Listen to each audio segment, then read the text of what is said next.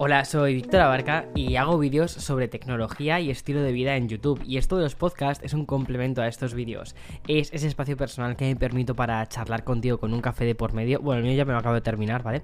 y hablar sobre aquellas cosas que nos, nos interesan más, como son la tecnología, la cultura digital y en cierta medida cómo los millennials nos eh, movemos en este mundo, cómo estamos aprendiendo a, movernos en un mundo en el que está en continuo, continuo cambio con Internet. Y justo es un poco de lo que va el episodio de hoy. Es un episodio que yo creo que está bastante influido por dos cosas.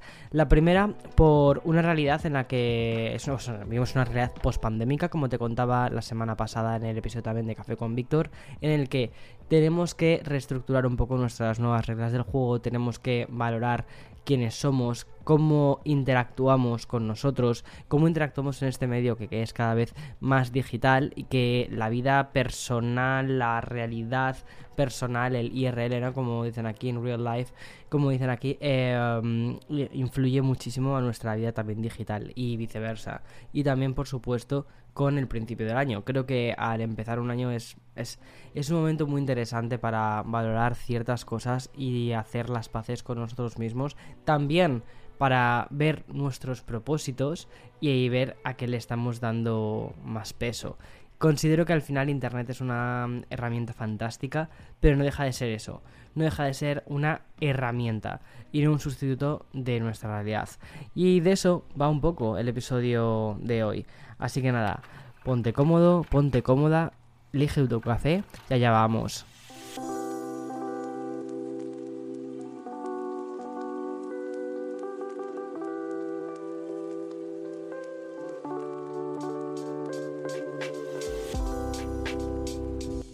Como te estaba diciendo un poquito en la introducción, al final vivimos en un mundo híbrido en el que la, la, presencia online dice casi más de nosotros mismos que lo que decimos cuando vamos a una cena con desconocidos completamente. Pero, ¿por qué las reglas sociales que seguimos en los casos cuando estamos, cuando estamos, cuando nos presentan a un desconocido, no las aplicamos, por ejemplo, eh, al mundo online? ¿Por qué no nos las aplicamos cuando estamos detrás de un avatar?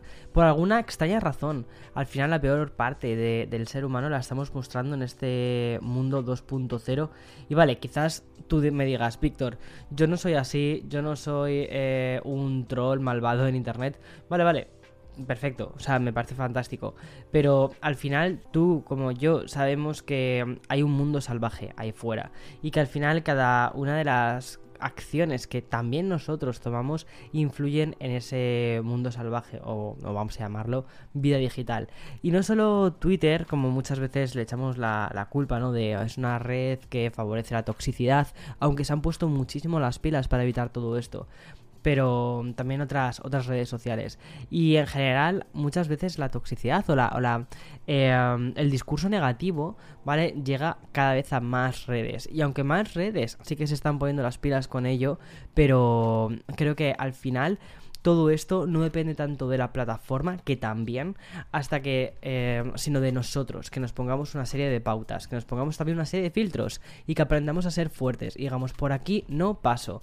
Y em, esta etiqueta también que muchas veces tenemos en la vida real debería ser casi algo obligatorio en la, en la vida digital. Y añado más, porque no solo estoy hablando de la educación con los demás, sino, como te decía, también de nosotros mismos. Estamos gestionando bien nuestro perfil digital, hemos encontrado el equilibrio entre lo que es la vida real y la vida online. Eso es una cosa que se ha difuminado muchísimo después de esta realidad post-pandémica. Le estamos dando demasiado peso a las redes sociales, nos afectan las redes sociales más que lo, que, que lo que nos deberían. Y es más, o estamos viviendo solo de cara a las redes sociales. A ver, yo al final todo esto te lo estoy contando desde una perspectiva súper personal, porque, eh, bueno, soy una persona que vive de las redes sociales y también de la imagen que proyecto en ellas. Esto, eh, esto es una cosa, es una pregunta, la de estoy viviendo de cara a las redes sociales. Es una pregunta que me hago frecuentemente y que además respondo frecuentemente, sobre todo para entender algo, y es que la vida, mi vida real, no es la que aparece en el feed de Instagram. Y eso es una cosa muy importante que tengo que eh, muchas veces responderme y repetirme a mí mismo para poder hacer, como quien dice, las paces conmigo. Son muchísimas preguntas la que, las que podríamos hacernos eh, sobre estos temas, sobre cómo gestionamos nuestra presencia online. Y no hay mejor momento, como te contaba al principio, principio de la intro, que estas primeras semanas del año. Porque muchas veces nosotros cogemos los propósitos, los, los, escribimos los propósitos, y uno de los propósitos que mucha gente escribe es o hacer las paces con las redes sociales, o dedicarle menos tiempo a las redes sociales, o dedicarle más tiempo a los hobbies. Y... Mm, muchas cosas de estas se basan en redefinir actitudes, conductas y también definir proyectos. Centrándonos solo en esta vida online a la que ya mm, casi le podemos decir que es nuestra huella digital, el café con Víctor de hoy quiero que sea una especie de reflexión sobre cómo podemos hacer las paces con nuestra persona digital y encontrar el equilibrio. Una reflexión que mm, comienza, como todo, con nosotros mismos y que espero que te sirva también como un punto de arranque para las buenas intenciones que vayas a crear en este año 2022. Tiempo de comienzo.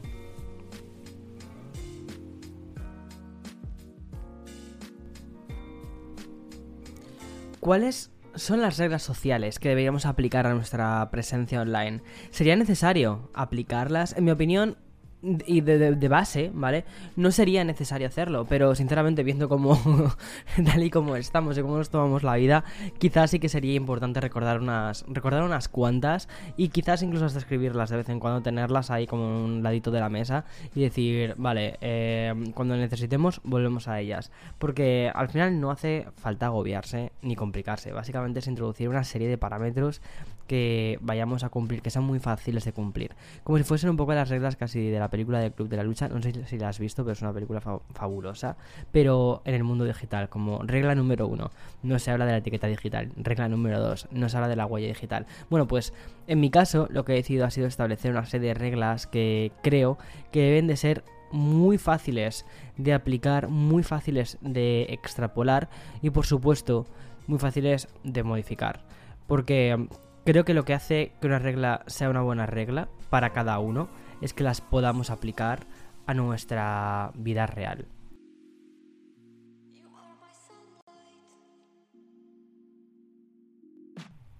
Mira, podríamos empezar estas, estas siete reglas que pueden marcar diferencias en tu actitud, en tu, en tu huella digital, en tu vida real, porque al final es eso, la, la huella digital, nuestra vida digital afecta a nuestra vida real.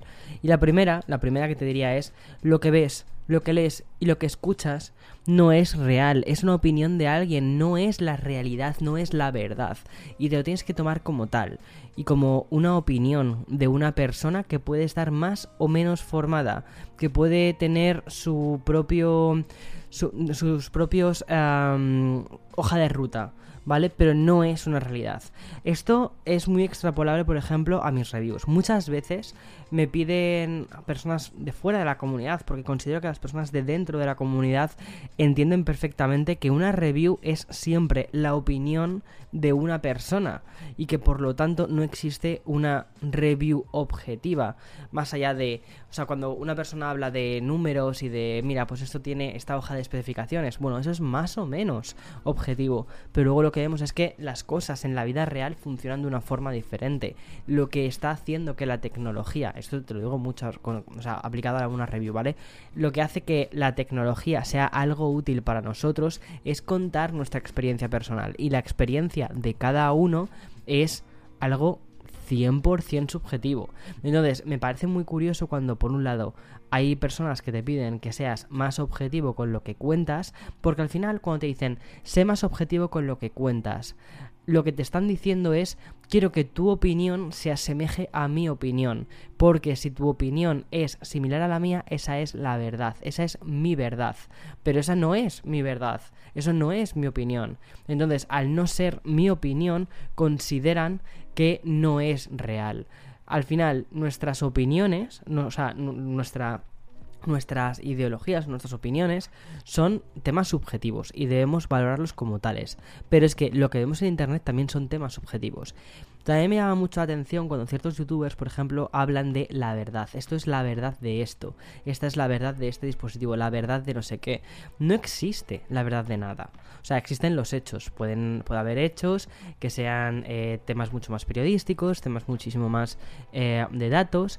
Pero lo que son las opiniones de este dispositivo funciona así o asado, al final terminan siendo también opiniones, porque son cosas, son pruebas que tú haces. A ver, las pruebas de batería o el tiempo de duración de una cosa, tiene, depende también de muchísimos factores, o sea, no es una cosa que sea eh, matemática. Entonces, me llama mucho la atención cuando se pide objetividad eh, sobre, sobre em, la experiencia de uso de algo. No existe la objetividad. Lo que se está pidiendo cuando se pide objetividad es que moldes la opinión, tú como creador, moldes la opinión de la persona que te está pidiendo objetividad hacia, tu, hacia, su opinión. Lo que quieren al final es una forma de validación, ¿vale? Entonces, partiendo de eso, eh, tienes que entender que lo que ves, lo que escuchas y, lo que, lo que eh, lees no es real, todos son opiniones, todos se basan en opiniones.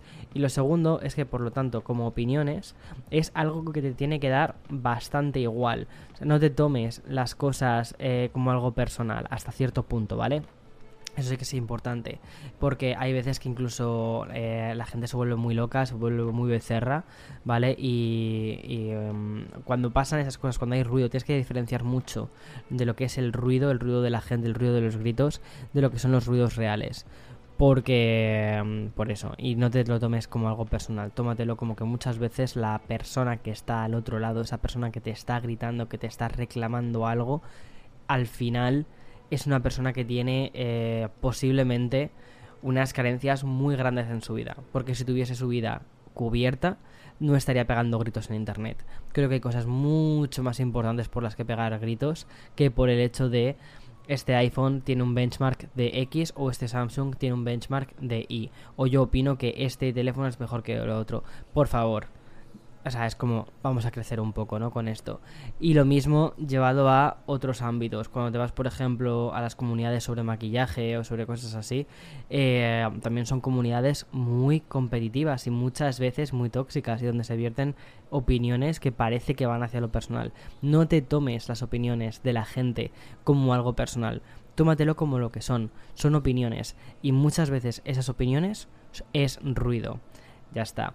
También tienes que entender que al final en Internet, a diferencia de la vida real, parece que no existen los matices. O es eh, de una forma o es de otra, pero no existe nada intermedio. Pero tú sí que puedes poner esos matices. Comprueba las, las aristas de esos argumentos. Escucha, cuando estés en medio, a ambos bandos. Aplica el color gris a tu actitud digital. No intentes formar bandos, no especules con los extremismos, que de eso ya hay muchísimo en la red. Y mm, bueno, luego, luego vamos a hablar un poco sobre esto, ¿vale? Sobre el tema de eh, tener una opinión tuya. O sea, es importante que también tú tengas tu opinión. Tú vayas poco a poco conformando tu, tu opinión. Pero tienes que entender que es eso, que te estás conformando una opinión, que no es una realidad, es tu realidad, pero no es la realidad. Pero sí que es importante que también seas fiel a tu opinión y que no intentes contentar a todo el mundo. Sobre todo aplicado un poco más a esto, al eres una persona, que sería la regla número 3, eres una persona y no una marca. Vale, aquí sí que puedes eh, estar escuchando una pequeña contradicción, sobre todo eh, sabiendo por quién viene, ¿vale? O sea, yo al final soy una persona, soy una presencia en Internet eh, y, y, puede ser que digas, vale, Víctor, pero tú ahora mismo eres una marca. Sí, hasta cierto punto. El hecho de que hiciese eh, mi canal con mi nombre era porque quería darle un valor personal. Quería que se entendiese que por encima de cualquier marca, eh, por encima de, de, la marca que me fuese a poner en ese momento, tech no sé cuántos, lo que sea tech, no quería encasillarme porque al final las personas somos personas que que no somos eh, no somos extremas, sino que somos matices en todo. Y que también la opinión de una persona, de un eh, individuo, es lo que se está reflejando en Internet y por eso es el motivo por el que decidí llamarme con mi nombre personal en Internet porque quise aplicar eso. Soy una persona, no soy una marca, no soy un canal. Que luego, obviamente, que luego, eh, así que poco a poco te vas creando una marca, sí. Pero para mí lo más importante, siempre, incluso cuando planteo acciones de nosotros como marca, como empresa, dentro de lo que es House of BA, que es la, es la marca comercial, ¿no? Eh, la que factura, eso es para, para, que te hagas una idea, es la marca que factura. Eh, siempre es lo que, me, lo que me planteo antes es, vale, Víctor, pero tú como persona, tú como individuo, ¿qué es lo que quieres plasmar? ¿Cuál es tu opinión? ¿Qué es en lo que tú crees? ¿Vale? Porque si eso no funciona, si dejo de pensar como una persona, sino como una marca, pero luego yo al mismo tiempo soy una persona, me vuelvo loco, no dormiría. Y creo que eso es una cosa fundamental. También creo que hay muchas em, personalidades en Internet que funcionan tanto como marcas que al final terminan diluyéndose, terminan perdiendo su esencia de persona y que en la vida real, en sus eh, relaciones, ves que al final han adaptado todas, eh, toda su vida a lo que es su marca, su presencia en Internet. Y creo que eso es una pena, porque al final em, lo que hace que una persona... Mm, o sea, esto es una realidad paralela, Internet, ¿vale? Es una realidad paralela. Em, yo considero, soy muy humanista en este sentido, considero que nuestra realidad por la que tenemos que luchar es la realidad eh, que está ahí fuera. Entonces, em, si al final haces, amoldas tu realidad virtual, digital, a tu vida real, em, o sea, al contrario, o sea, haces, pasas de tu vida virtual a tu vida real, ahí tienes un pequeño problema. Y tienes un problema no solo tú, sino también tus amigos, las personas que conviven contigo, que te perciben.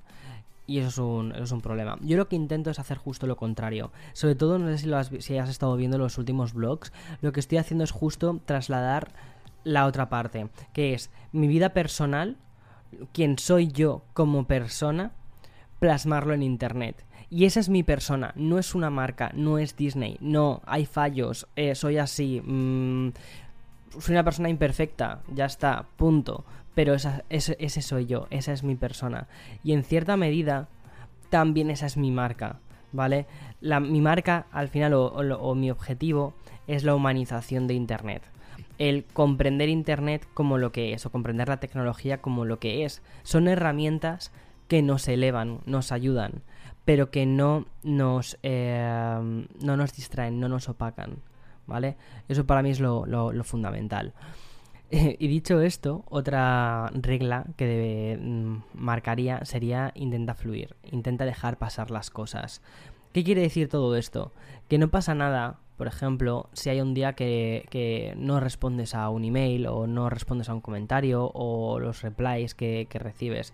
No te digo que, marques unos horarios, que puede estar a veces bien que te marques unos horarios, sobre todo si estás eh, viviendo por y para internet, sino que lo que tienes que hacer, por ejemplo, cuando estás en la cena de con tus amigos o con tu familia o en la cena de Navidad, deja el teléfono, aparca el teléfono.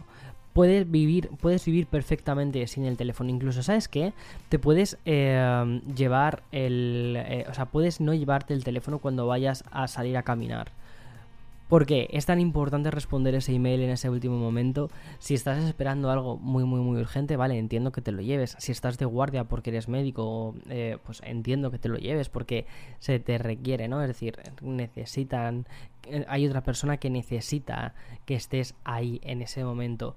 Pero si no es ese tu caso, si únicamente lo que vas a hacer es refrescar tu feed de Instagram o ver si te ha llegado algún correo, si te ha llegado alguna mención, chico, chica, deja el teléfono en casa, sal a dar tu paseo, queda con tus amigos, no te lleves el teléfono. ¿Sabes? Y ya está. A ver, yo por ejemplo con esto sí que soy un poco eh, a medias, ¿vale? Porque sí que me llevo el teléfono porque en una ciudad como la que en la que vivo, como no te llevas el teléfono y, te pierdas, pues mm, puedes tener un problema. Y segundo, porque a veces sí que puede ser necesario como una medida de emergencia, por lo que sea, ¿vale? Y también porque es mi, medio de pago, es con lo que pago. ¿no? Yo no llevo casi nunca tarjetas físicas, es muy raro. Eh, y suelo pagar con el teléfono. Pero lo que sí que te digo es que eh, es muy raro que saque el teléfono en una cena. Y a veces cuando he tenido que mirar algo, revisar algo o lo que sea, me he levantado y me he ido de la mesa a revisarlo y he vuelto después en la mesa, pero no he querido que me vieran con el teléfono encima. ¿Por qué? Porque me gusta estar presente. O al menos es lo que es lo que intento, ¿vale? O sea, algunas veces sí que fallo en esto, pero es algo que quiero mejorar en este 2022. Quiero estar más presente para, para mis amigos, para, para mi familia, pero estar presente en la vida real, en la mesa, una cosa que me dicen muchas veces mis amigos eh, es que soy muy malo respondiendo WhatsApps. Que, que, quizás te respondo dos días más tarde o que te respondo como de, allá para cuando. Y siempre cuando me dicen esto, me echan, estas cosas en casa, en cara, siempre digo, vale, pero a que ahora estoy delante de ti y no estoy mirando el teléfono. A que no me has visto sacar el teléfono ni una sola vez. dicen, es, verdad. digo, vale, pues eso es, lo que me pasa. Que cuando estoy contigo presencialmente te priorizo. ¿Vale? No priorizo otro amigo o otra amiga que me manda un mensaje. Priorizo él estar delante de ti. Y, y ya está. Eso es un poco lo que intento hacer. Y es una cosa en la que me quiero volver mejor en este 2022 priorizar aún más las personas que tengo delante y no tanto eh, el email. Pero también necesito, eso sí, ponerme unos tiempos y acortar mis tiempos porque sí que no es normal que a veces pase una semana sin responder a un amigo. O sea, eso sí que no es normal, ¿vale? Eso ya sí que es un problema mío de dejadez en general con Internet. Aprender a eh, llegar a ese equilibrio es algo que me encantaría hacer este año. Dejar pasar las cosas, intentar fluir, pero... Eh, encapsular momentos de tu día para responder todos los mensajes que tengas que responder de tus amigos, porque también para muchas personas la realidad digital se ha terminado diluyendo mucho en su realidad eh, física, ¿no? El, IRL. Bueno, otra cosa que te quería contar, eh, que para mí es mi regla número 5, es consume contenido que creas que te sirve para algo. ¿Vale? Esto es muy importante, la utilidad de ese tiempo que inviertes en Internet. La, o sea, la palabra invertir en Internet me parece que es fundamental. ¿Por qué? Tú cuando inviertes en algo lo que esperas es una rentabilidad, es decir, sacas, esperas sacar más de eso. Si no vas a sacar más de eso, no estás invirtiendo, estás perdiendo. Entonces creo que eso es importante, que valores tu tiempo como una inversión o como una pérdida. ¿Qué estás haciendo? ¿Estás haciendo un scroll infinito por tu feed o estás haciendo que el algoritmo de TikTok te esté metiendo vídeo tras vídeo que no le has pedido? Que apagues el cerebro y aceptes todo lo que te está metiendo el algoritmo de TikTok. O sea, el algoritmo de TikTok al final lo que yo creo que hemos aprendido durante este año en Expreso con Víctor, que ha sido, o sea, al final Expreso es como una foto diaria de cómo se encuentra Internet. Y una cosa que hemos visto en esta foto diaria de Internet es como todas las plataformas lo que hacen es luchar por captar tu atención. Y como actualmente TikTok probablemente es la plataforma que mejor lo ha conseguido, que mejor ha conseguido trucar el comportamiento y decir, no vas a ver solo un vídeo de 15 segundos o de 30 segundos o de 6 segundos, sino que te vas a tragar 6, 7 que son idénticos de personas completamente random, completamente anónimas y vamos a hacerles creer a estos creadores que están creando contenido que eh, es relevante y que merece ser la pena visto. No, al final, ¿te acuerdas de las personas de las que has visto los últimos, ponte, 10 TikToks? Es... Yo, yo no, no lo consigo. O sea, es súper, súper, súper difícil. Pero bueno, eh, al final, o sea, yo no consumo prácticamente nada de TikTok. De hecho, cuando me meto en TikTok es con un objetivo muy, muy, muy concreto. Ver qué es la última tendencia, anotarlo, sacar una valoración y mm, siguiente cosa y ya está. Pero para mí todas las redes sociales que al final lo que me están haciendo es apagar el cerebro, un consumo eh, pasivo de la red social, paso, o sea, no quiero eso. Y mi regla para esto es, si no te sirve para nada, y si tampoco te hace feliz, borra, borra la aplicación, borra tu cuenta y no mires atrás. Ya está. El tiempo que tú pierdes en, basura no lo recuperas. El tiempo que tú pierdes es dinero que ellos ganan, porque ese tiempo lo invierten en meterte anuncios. Aprovecha ese tiempo en hacer cosas que te gusten. Esas eh, pequeñas actividades eh, que quieres hacer durante este 2022 aprender a tocar el piano, pintar, escribir, escuchar mejor música. Para escuchar mejor música, la forma de escuchar mejor música es investigando, indagando, buscando, por ejemplo, en Apple Music, en Spotify, buscando cuáles son los últimos álbumes, escuchando, dándole tiempo, pero no poniéndotelo de, de fondo. eh, y que vaya sonando la canción, no, sino que te pongas a hacer una búsqueda activa de todo eso. Y para eso, ¿sabes lo que necesitas? Tiempo. Y si ese tiempo se lo estás dedicando a un algoritmo, ya no a un contenido, a un algoritmo, ¿qué es lo que te queda a ti? Pues eso, no sé, creo que me he puesto muy intenso, pero es que, es que de verdad, a mí estas cosas es como que me afectan mucho y, mm, y es algo en lo que intento de verdad como mejorar, ¿no? Cada, cada vez que me meto en las redes sociales, cada vez que sale una nueva red social siempre pregunto ¿para qué? ¿Cuál es el objetivo? Porque entiendo de qué va todo esto. Es decir, yo vivo en el otro punto. Que, o sea, yo vivo, yo vivo de las redes sociales. Vivo de la publicidad que se le mete al usuario. Pero por encima de todo soy usuario también. Entonces pienso mucho en, en cómo las plataformas, primero, reparten el dinero con los creadores. Y segundo, eh, cómo están metiéndole publi al, usuario. Y te das cuenta de que hay veces que se están haciendo verdaderas locuras simplemente para, para captar más y más atención, retenerlo durante más y más tiempo. Y ves que la gente cada vez tiene conversaciones menos profundas, conversaciones más, no sé, anodinas.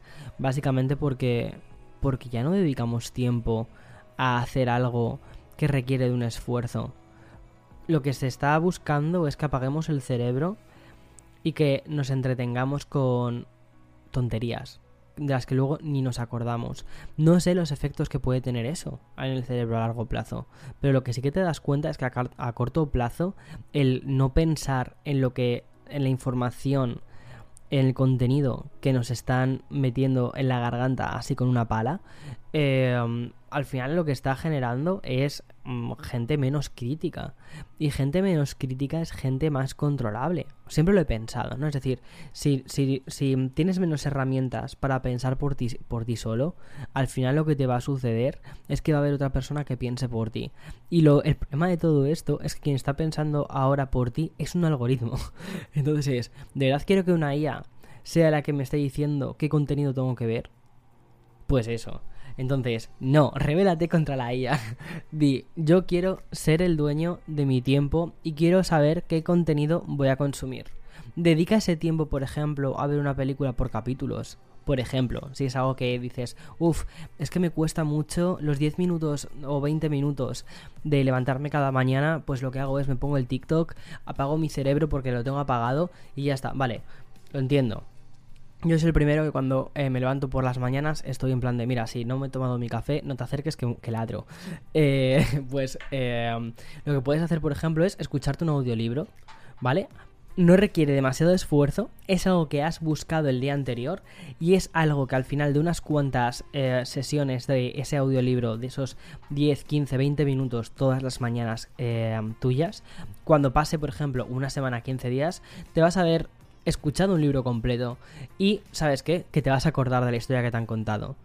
Y eso mola. Y al final tienes una sensación de progresión y no tienes una sensación de pérdida. Y ahí sí que sientes que has invertido el tiempo y no que lo has perdido. Ya está. Oye, me está, me está encantando el episodio de hoy, ¿eh? O sea, eh, mola. Vale, otra cosa que esto desde el lado, digamos, de el consumo de contenido. Pero ¿qué pasa cuando compartimos contenido? Aquí viene la sexta regla. Piensa en el futuro cuando vayas a compartir contenido. O lo que es lo mismo, mide un poco las consecuencias que puede tener tu actitud online. Como le dice el personaje de Erika Albright eh, al, personaje de Mark Zuckerberg en la red social, dice algo así, que, que luego es una frase que realmente nunca se dijo en la vida real, pero que aparece en la película de la red social. Dice, Internet no se escribe con lápiz, se escribe con tinta. Es decir, tu comportamiento no se va a borrar por mucho que pienses que has eliminado un tweets antiguos del pasado que se terminan desvaneciendo. Al final siempre hay alguien que está buscando la puntillita en todo, ¿vale? Y que está indagando en tu pasado y tal. Y es que no solo funciona así, sino que mm, lo ideal es que comiences a pensar en las consecuencias de algunas cosas que dices en, en Internet. Pero al mismo tiempo que te hablo de consecuencias, también te diría una cosa, que tampoco te tomes demasiado en serio a, ti mismo, ¿sabes? Es decir, eh, bueno, ni a ti mismo ni al resto de la gente. Eh, muchas veces estamos viendo, yo que sé, que un político ha dicho no sé qué hace 3.000 años, tal. Las opiniones de la gente también cambian, ¿vale? Entonces, también piensa que muchas veces esas cosas que se dijeron hace 10 años ahora mismo se ven con un prisma completamente diferente. Entonces, tampoco vamos a ponernos a rebuscar en, en el pasado más escondido de una persona, de un tuit tonto y ya está. Porque eh, sí, mira, el otro día creo que te contaba, ¿no? Que mm, estuve leyendo mis diarios de cuando, o sea, cuando estuve en España, estuve leyendo mis diarios de cuando era adolescente y no sé qué. Bueno, al final hay muchas cosas en las que obviamente sí sigo siendo yo y que es mi forma de ver el mundo y mis, mis movidas y tal, ¿no? Pero luego hay otras que he dejado atrás, que he evolucionado, he cambiado la vida de, estos últimos 10 años, eh, me ha hecho ver las cosas con una perspectiva diferente y ya no soy exactamente la misma persona que escribió en ese diario, soy una evolución de esa persona.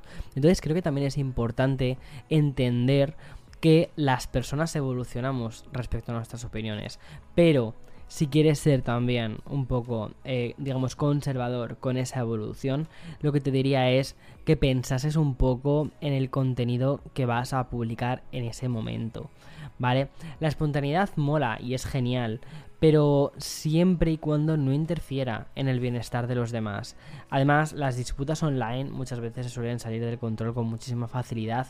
Lo que te diría es que realmente pienses en qué disputas te quieres meter actualmente y, y si quieres que esa disputa en un futuro siga estando ahí reflejada. Creo que esa es un poco la moraleja de, de este eh, sexto punto. Piensa en la posibilidad de que la comunidad digital no está tampoco tan obsesionada contigo como lo estás tú contigo mismo, entonces tampoco te tomes tan tan tan tan en serio ciertas cosas. Muchas veces esas disputas que consideras que son esenciales, ahora mismo puedes creer que son esenciales, pero no son tan esenciales. Y piensa, quiero que esa disputa quede ahí para mm, dentro de 10 años pues quizás no. Al final Internet es... No es un sprint, es una... es, una maratón. Controla la inmediatez, controla el impulso, ¿vale? Los privados, los replies, los comentarios. Ok, todo eso es genial recibirlos, es guay mm, contestarlos, pero ¿cuántas veces hemos compartido anuncios? O anuncios, perdona, ¿cuántas veces hemos compartido artículos que ni te habías parado a reflexionarlos, ni te los habías leído?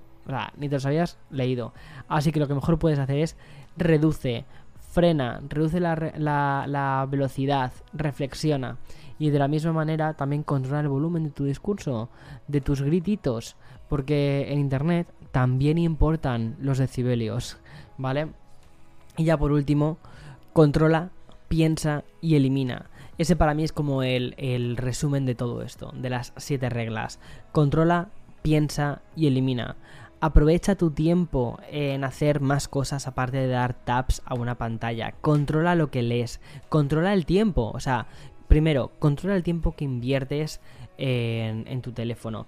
Hay aplicaciones maravillosas. De hecho, incluso eh, el iPhone ya viene con una aplicación directamente instalada que mola mucho y... Mm, y mm, eh, te sirve para entender un poco cuánto tiempo inviertes en cada aplicación. Eso está genial. Echa un ojo al resumen que te trae todos los, todos los domingos, ¿no? De las aplicaciones, el tiempo que estás invirtiendo en tu teléfono. Únelo, por ejemplo, también con el tiempo que inviertes en tu ordenador en ciertas aplicaciones. Y mira si ese tiempo que inviertes en internet, ese tiempo que inviertes delante de una pantalla es un tiempo valioso. Controla tu tiempo, ¿vale? Después, controla lo que consumes haz una reflexión sobre esto, esta aplicación me aporta algo, me, sirve para algo, si te ha dejado de servir, elimínala, borra tu cuenta, ya no solo elimina la aplicación, borra tu cuenta, no vuelvas a ello, no mires atrás, porque el tiempo que has dejado atrás no vuelve, ya está, pero sí, pero sí vuelve, o mejor dicho, no vuelve, sí que tienes tiempo adelante, o sea, tiempo futuro, para saber cómo vas a invertir ese tiempo que tú tienes, ¿vale? Piensa, piensa mucho en el contenido que lees, piensa en el contenido que, que compartes también, ¿vale? Y elimina, reduce, reduce ruidos, reduce distracciones, reduce... Reduce el tono, el ruido que hay alrededor tuyo. Porque al final eh, yo creo que muchas veces es mejor echarse una siesta, tanto digital como, como real, que ponerte a dar taps y taps y taps a una pantalla de forma absurda. Y ya está, hasta aquí las siete reglas de, de, la etiqueta digital en 2022. Nada, espero que te haya servido. A mí la verdad es que es una reflexión que me gusta hacer de vez en cuando. Me gusta sentarme y pensar en... Pensar un poco en el tiempo que estoy invirtiendo en todo esto. Al final es mucho. Mi trabajo es un trabajo que me obliga, y me encanta, ¿eh? Pero me obliga también a estar... O sea, no me encanta la cantidad de horas que tengo que estar delante de una pantalla. Me encanta crear contenido, me encanta eh, poder contar una historia y me encanta creer, al menos, o intentar hacer que mi contenido sea algo que merezca la pena consumir. Eh, eso me gusta, ¿vale? Lo que no me gusta es la cantidad de tiempo que tengo que invertir para crearlo. O sea, no de, no de tiempo de... O sea, el tiempo haciéndolo, o sea, grabando y tal, eso no me importa, eso me encanta, de hecho. Eh, sino, por ejemplo, planificando, que es tiempo que tengo que estar delante de una pantalla, ver las tendencias, ver las analíticas. Eh, eso, por ejemplo, no me mola tanto. Sin embargo, lo que sí que me gusta también es consumir contenido de otros creadores de contenido que considero que crean un buen contenido, que me hace feliz, que me aporta algo, ¿sabes? Y, y ya está. A lo que voy es, eh, casi todo se resume en el último punto que te he dicho de controla, piensa y elimina. Elimina las distracciones, elimina el ruido y ya está. Ese es mi objetivo principal para el 2022, eliminar el ruido y enfocarme, focalizar sobre aquellas cosas que me sirven. En fin, hasta aquí el episodio de hoy. Espero que te haya gustado, que te haya servido. La semana que viene más, más y mejor. Y, y nada. Chao, chao, chao. Disfruta de tu semana.